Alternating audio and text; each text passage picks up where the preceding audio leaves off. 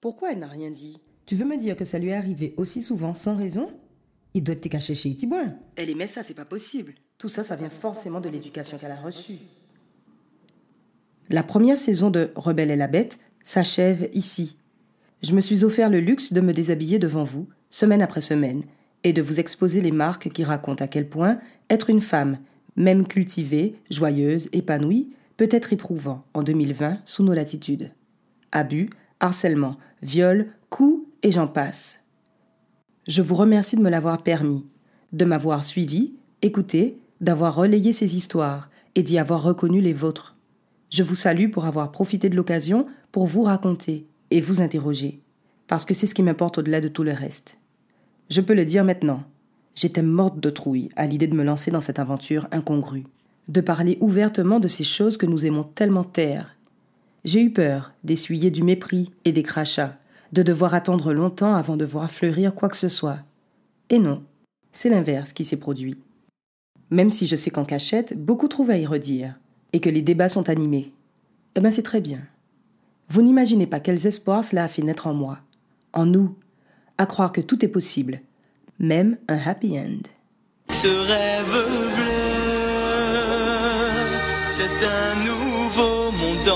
En couleur, où personne ne nous dit, c'est interdit de croire encore au bonheur.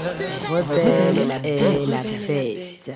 Moi paré pour sa sortie Pour décharger l'estomac quand moi un paquet de pité Pas sorti moi la se mentir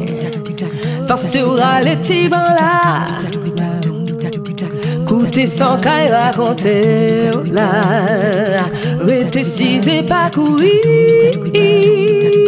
Pour tout ça qui fait plaisir La belle et la bête. Il y a plusieurs points communs à tout ce que vous avez entendu depuis le lancement de Rebelle et la bête. Mais silence d'abord, allié à un fort sentiment de culpabilité. Comment tu fais pour te retrouver chaque fois dans ces situations de merde Et comment assumer ça Comment en parler Je mets ça en partie sur le dos de l'éducation que j'ai reçue, c'est vrai. Dans la mesure où chez moi, ces sujets n'étaient pas abordés, et qu'implicitement, j'avais acquis qu'une fille de bonne famille ne peut en aucun cas se trouver mêlée à des drames pareils. Plusieurs fois en plus. Je serais morte plutôt que de risquer de décevoir mes parents. Aujourd'hui, je sais que je me trompais, mais à l'époque. Je me suis souvent laissé faire. Ça encore, ça a renforcé ma culpabilité dévorante. C'était le système de défense et de survie le plus évident et accessible pour moi. Faire la morte, laisser passer la tempête, cacher dans une grotte et n'en ressortir qu'une fois que tout serait terminé, en sécurité. Il m'a fallu du temps pour comprendre que non seulement je n'étais pas obligée de la vivre, cette tempête, mais qu'en plus j'avais le pouvoir de me dresser devant elle et de la calmer net, d'un simple non, affirmé, assumé. Aujourd'hui c'est acquis. Non ne me retire rien, bien au contraire.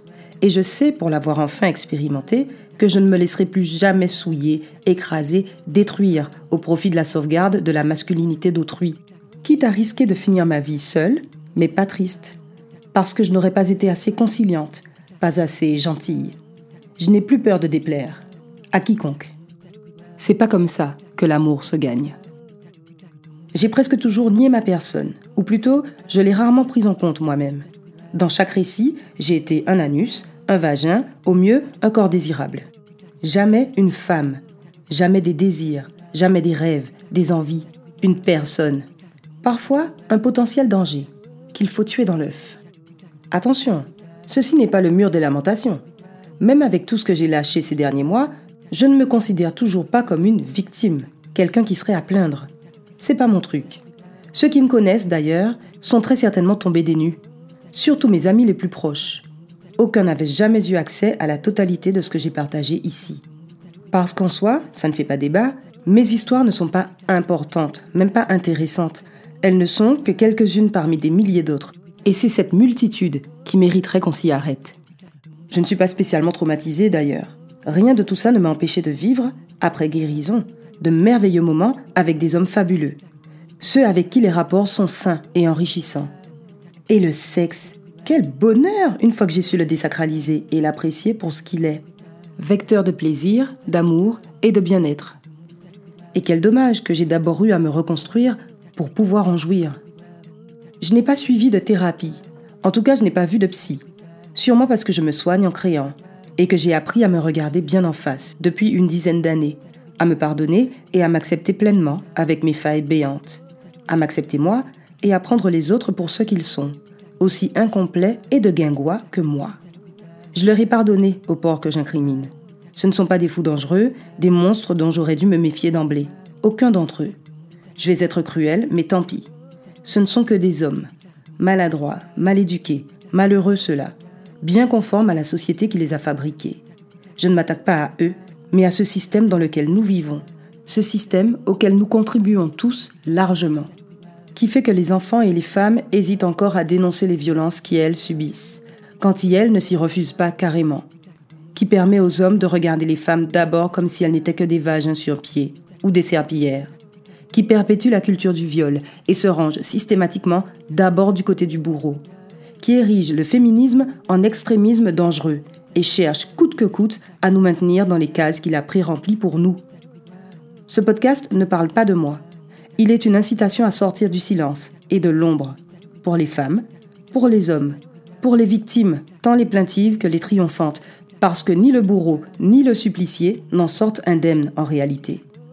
J'aimerais que vous, messieurs, ayez le courage de voir et d'assumer toutes les fois où vous vous êtes comporté en prédateur, et que vous preniez la peine et le temps de vous demander pourquoi, et si vous ne valez pas mieux que ça. Peut-être n'êtes-vous pas obligé, par exemple, de considérer vos homologues respectueux des femmes comme des êtres fragiles ou des macoumets on sait combien cette insulte est absurde. On n'en est plus là, si? Justement, permettez-vous de la vivre, cette fragilité, si elle vous amène à être plus à l'écoute de l'autre, mieux, de vous. Vous y gagnerez, je vous le promets. Alors, vous n'intéresserez plus le même profil de femme, c'est possible. Mais peut-être que ce sera votre contribution à la refonte profonde de nos modes de communication et d'interaction. Votre compagne est balèze en mécanique, et vous en êtes plutôt fier. Pourtant, Hors de question que les voisins la voient réparer votre voiture. Il y a peut-être quelque chose qui cloche, non? Et en matière de mansplaining, vous vous situez comment? Mais si, ce réflexe qui consiste à expliquer à la dame ce qu'elle sait déjà, mieux que vous, hein, si ça se trouve, parce que forcément, elle a besoin de vos lumières.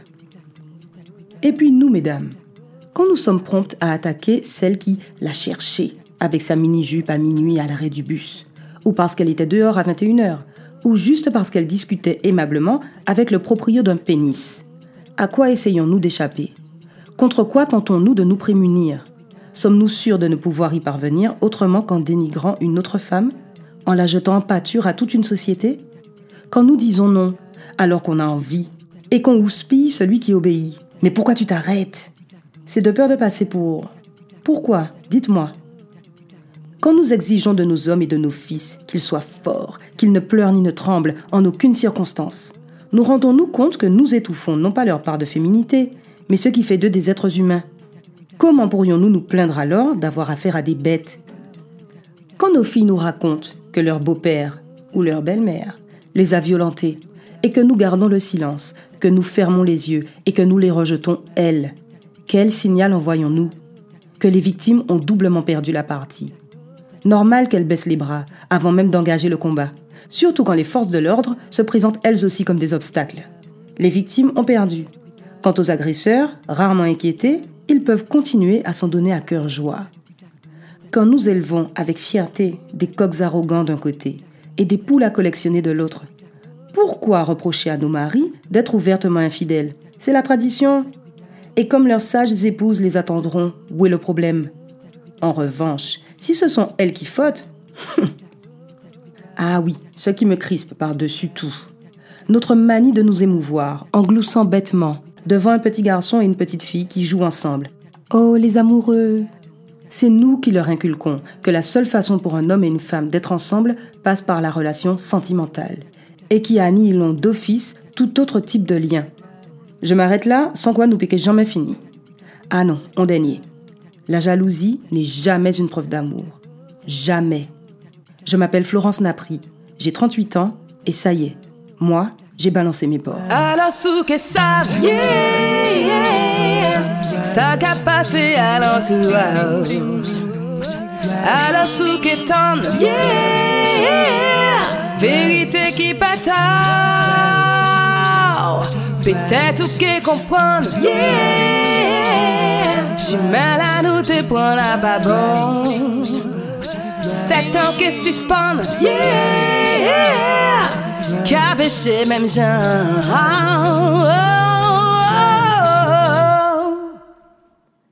Les contes de fées, version Disney, où le prince est fort et charmant, délivre la princesse de son donjon et lui offre un avenir flamboyant. Le mariage et beaucoup d'enfants. Ah, on n'a pas dit qui s'en occupe. Les téléfilms à l'eau de rose et les contes de Noël, même combat. Et c'est très joli, j'adore moi en vrai. Mais à quel point ça joue dans nos têtes? Combien d'entre nous, sans y prendre garde, ont calqué leurs objectifs sur ces schémas-là, en oubliant de se demander, peut-être, qui ils, elles, sont.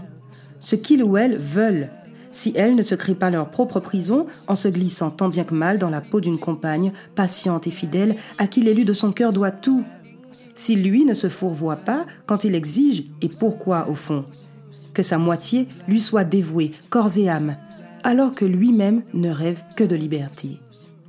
La bête que je suis, animal et sauvage, que j'ai fini par rencontrer il y a dix ans et que j'aime, s'est enfin rebellé.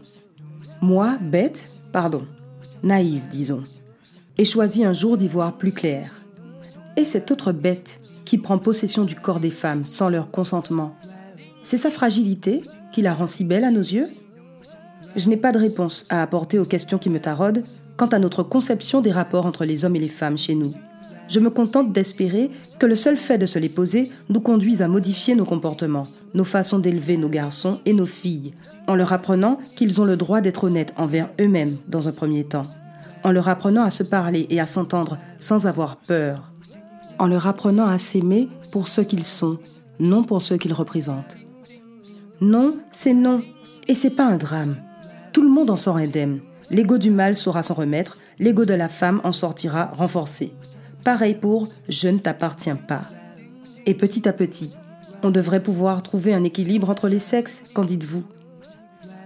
Pour la deuxième saison de Rebelle et la Bête, je me propose de relayer vos histoires. Les histoires difficiles des femmes, parce qu'il est hors de question qu'elles restent plus longtemps dans le silence. Mais aussi les histoires de femmes héroïques, comme celle de ma tante qui a broyé au sang la main qui s'était glissée sous son manteau lors d'un trajet en train sans jamais prendre la peine de regarder celui qui, derrière elle, grimaçait de douleur. Les histoires d'hommes, ceux qui ont été confrontés à la souffrance parce qu'ils l'ont subie ou parce qu'ils l'ont infligée. Et puis ceux qui l'ont croisée n'y ont pas succombé et en ont tiré un enseignement. Elles demeureront anonymes si vous le souhaitez. Tout ce qui compte, c'est qu'elles soient dites et entendues, afin qu'on sache qu'il ne tient qu'à nous de faire autrement. Rebelle et la bête, un podcast qui invite à interroger et déconstruire nos imaginaires. S'il vous plaît, accordez-lui 5 étoiles et parlez-en autour de vous. Mais parlez tout court. Racontez vos propres histoires, femmes et hommes, et ensemble, libérons-nous-en. Poulimier, Poulamou, Clérénum et Chimé en nous. Rebelle et la bête, c'est nous, tous. À très bientôt pour le prochain épisode. Alors que ça, ça qu'a passé à l'entourage. Alors sous qu'étendre, vérité qui bataille. Peut-être qui comprendre, J'suis mal à nous te prendre à babon. Sept ans qui suspendent, yeah. Cabéché même genre. Moi, je la trouve pourrie, la situation, globalement. Mais j'ai peut-être tort. Quel est votre avis?